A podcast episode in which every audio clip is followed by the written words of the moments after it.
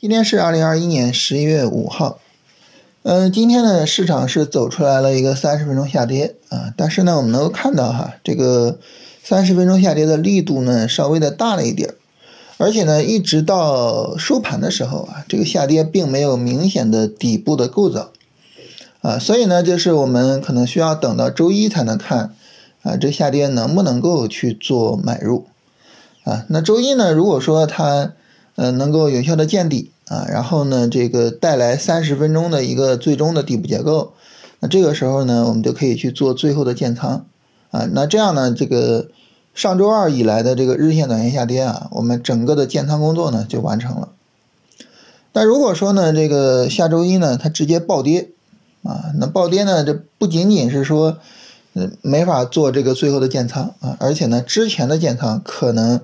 哎，也会给扫掉推损呀，扫掉止损呀什么的，啊，这也是有可能的，啊，所以整体上来说呢，就是要看这个下周一的情况啊，然后来定这个最后的这个操作。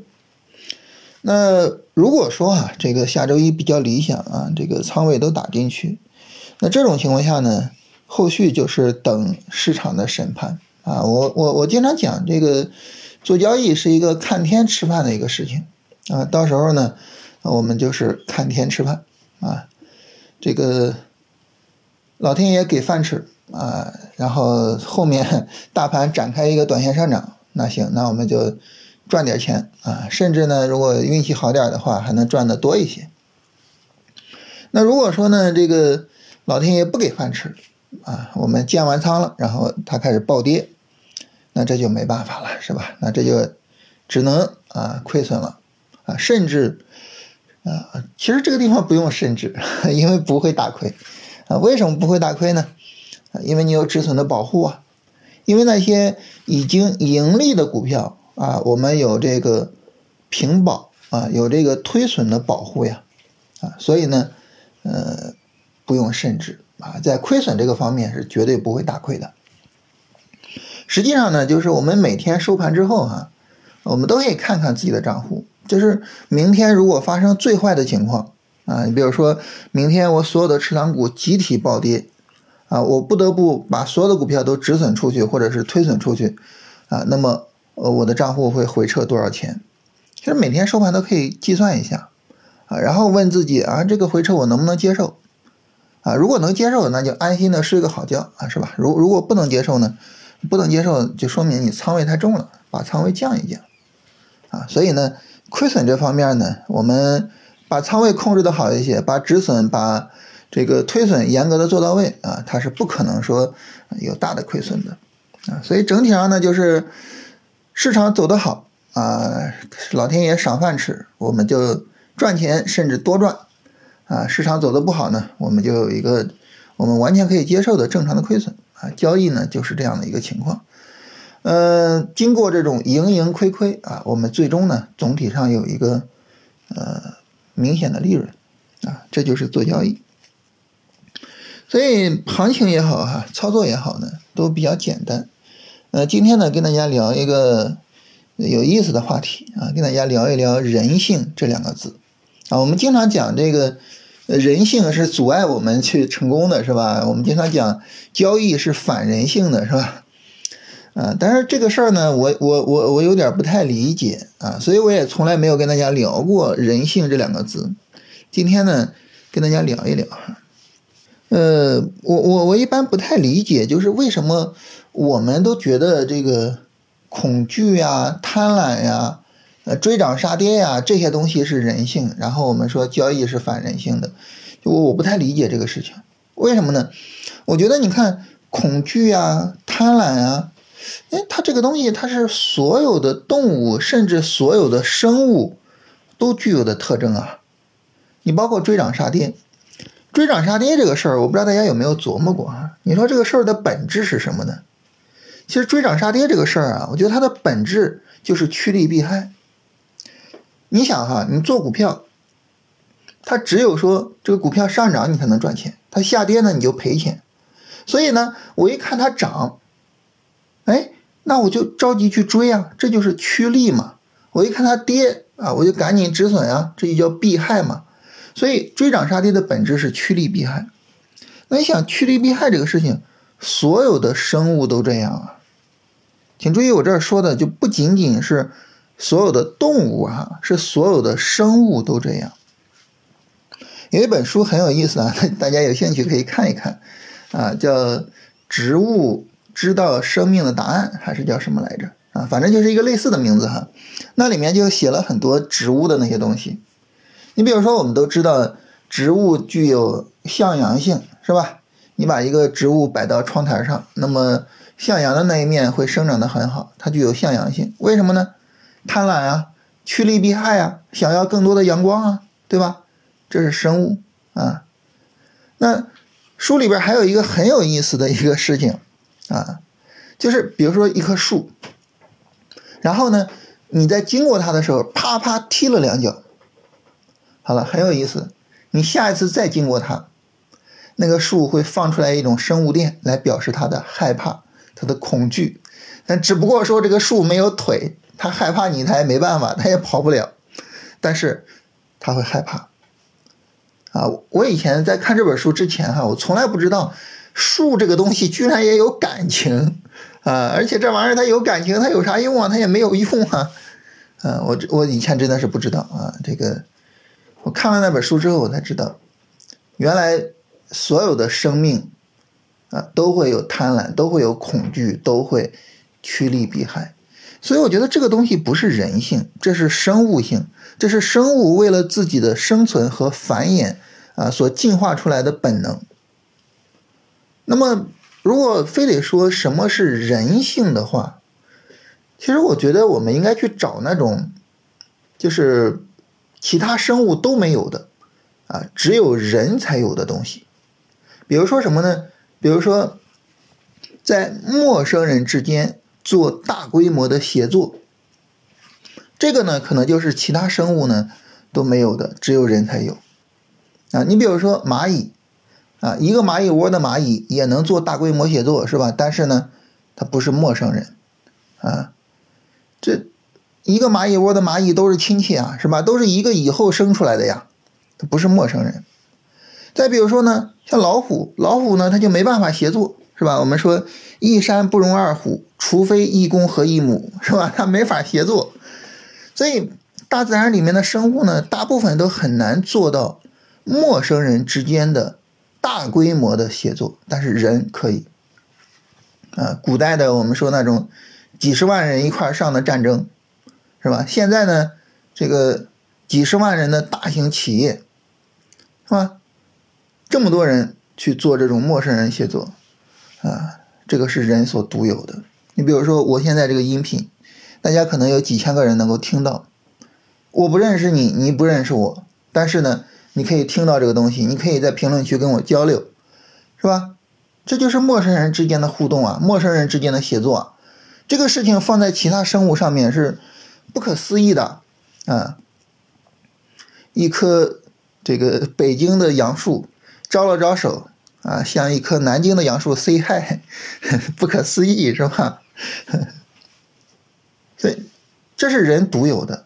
你要说这个东西是人性，哎，这我可以理解啊，我可以接受啊，我觉得这个没问题，这个是人性。那这种陌生人之间的协作，它对我们的做交易有帮助还是有害处呢？那我觉得它会有帮助啊，对吧？你比如说咱们一起去讨论交易，然后我们每一个人的认知都会得到提升。然后我们就都能够把交易做得更好，是吧？很明显它是有帮助的，尤其是当我们所有人都秉持着龙回头的思想，我们有一个共同的交流的基础的时候，我们的交流会更有效率，是吧？嗯，像我们现在这个洗米团开放了嘛，在洗米团里边几百个人一块聊，啊，它就比我们自己一个人孤独的去琢磨交易要有效率的多，啊，我们的能力的提升会快得多，对吧？所以这个它是有帮助的。我们再提一个，比如说，我觉得是人性的一个东西是什么呢？就是我们并不单纯的去依靠本能生活，啊，我们还会去做那些违背本能的事情，啊，你看动物都是按照本能去生活的。一只羊为什么要吃草呢？啊，它不能去吃肉吗？其实羊这个东西。它是可以吃肉的。我们现在短视频也很丰富，是吧？我们看到短视频上有很多羊去吃那种小鸡的短视频，但它为什么吃肉呢？呃，它它它为什么不把肉作为它的主要的食物来源呢？是吧？因为从本能上来讲呢，那么对于它来说，草是更容易获得的，所以这是它的一种本能。但是对于人来说呢，人不一样，人会去考虑，就这个东西是我喜欢吃的，这个东西是我不喜欢吃的。我不喜欢吃的，我宁愿不吃，对不对？这对于动物来说这就很难，但是对于人人来说，好像是很理所应当的事情。我们我们可以去违背本能去做一些事情。那至于说那种舍生取义、杀身成仁的人，那就更了不起了，更伟大了啊！他们为了自己的理想，他们甚至可以放弃一个生命体最根本、最宝贵的东西，就是自己的生命。啊，这个真的很不可思议。嗯，作为其他动物来讲，太不可思议了。但是人就有可能能够做到。所以你说，如果说我们把贪婪、把恐惧、把趋利避害作为人性的话，其实说白了，每个人都是违背人性的，对吧？或者说每个人都具有着违背人性的能力。啊，我们天生就不是靠本能来的，我们天生就是靠我们的理性。靠我们对理想的追求来的，在这方面呢，我想特别强调一点是什么呢？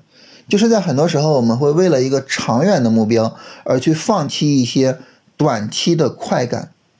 你比如说学习这件事情，学习这件事情从短期来说，它是一个非常痛苦的事情。我不知道大家有没有考虑过哈，就是你你假设你从现在开始非常认真的去学习做交易，我去读书也好，我去听老师的音频、看视频也好。啊，然后呢，我不断的去做交易，然后去总结我自己的这个交易成果，去回顾我的交易，去梳理、去复盘我的交易也好，我通过各种方法去学习做交易。你有想过吗？你在多长时间之后能够完全成熟？有考虑过这个问题吗？但是你有没有想过，无论这个时间是长是短，你比如说有些人可能觉得，哎，我我非常聪明，然后，呃，我也很用功啊，我可能半年就可以。有些人可能就觉得啊，这个事情呢，它可能是一个持久战啊。你比如说，半年我不可能，我三年五年才行。还有一些人呢说，华尔街有一句话啊，说如果说你能在这个行业待十年啊，那么你就会很厉害。那我我我是十年，但是你别管说是半年还是三五年还是十年，别管这个时间有多长，你有没有想过，你都要为了这个事情。而辛苦而付出这么长时间，但是我想请问你为什么愿意呢？因为你眼睛看到的，并不仅仅是这半年、这三五年、这十年内的辛苦，你的眼睛更看到了半年之后，或者三五年之后，甚至是十年之后，你看到了，哎，你到时候可能会有一种啊，获得更好的交易生涯的期望。做出来更好的交易的一个期望，成为一个更优秀的交易者的期望。你看到了自己的未来，所以呢，你能够在当下去做坚持，哪怕这个坚持很痛苦，对不对？这是人性啊，这是人区别于动物，人区别于啊完全靠本能去做事情的这些生命体的一个非常非常不同而又伟大的地方。所以我觉得我们每一个人都是平凡而又伟大的生命体，啊，我们愿意为了自己的这种长远的目标去付出、去牺牲，对不对？所以是这样。再比如说，具体到我们做的一笔又一笔的交易上，大家有没有想过，就是一笔交易被止损，它意味着什么？一只股票被止损，就意味着。这只股票的这个亏损变成了账户里实实在在的损失。如果说这个股票我不止损，我一直拿着它，它就永远只是浮亏。大家有没有想过，我为什么愿意让这个浮亏变成真实的、实实在在的损失呢？有想过这个问题吗？因为我知道我做交易不能违背我的原则，因为我知道当我持之以恒的坚持我的原则的时候，当很长时间过去之后。那么我在整体上，我的一笔又一笔交易，一个又一个的股票，整体会给我带来一个，哎，让我可能很乐观，或者是让我可能啊，觉得非常理想的总体的交易结果。我看的不是一个又一个的个体，我看的是这个整体。人所具有的这种能力，就是我能够穿透个体而去达到这个整体的，我能看到这个整体的情况，所以我不在乎这一笔、两笔的止损，我在乎的是我的整体的情况。我觉得这是人性，啊，人性就是我们刚才说的，我不在乎一时。我在乎的是万事，我不在乎一地，我在乎的是全域，啊，所以我们在乎更长时间的整体的情况，而不在乎一时一地。我觉得这是人特有的能力，这是人性。所以呢，从我个人的角度上来说呢，我能够想到的人所独有的东西，都是。伟大的都是帮助我们奋发向上的，都是让我们能够更好的把交易做好的，而不是啊那些恐惧和贪婪那些好像在伤害我们的东西。说实话，我不知道到底是我有问题，还是这个我们习以为常的对人性的认知有问题哈。但是呢，就是今天跟大家聊一聊这个事情，啊，总归来讲还是那句话，就是我们。每一个人都是平凡而伟大的人。我们每一个人呢，都是有可能能够把交易做得很好的人。我们每一个人都有可能能够去战胜那个本能的恐惧和贪婪，战胜那个本能的追涨杀跌。我们能够不靠本能，而去靠我们的理性，靠我们的知识，靠我们学到的那些交易方法去做交易。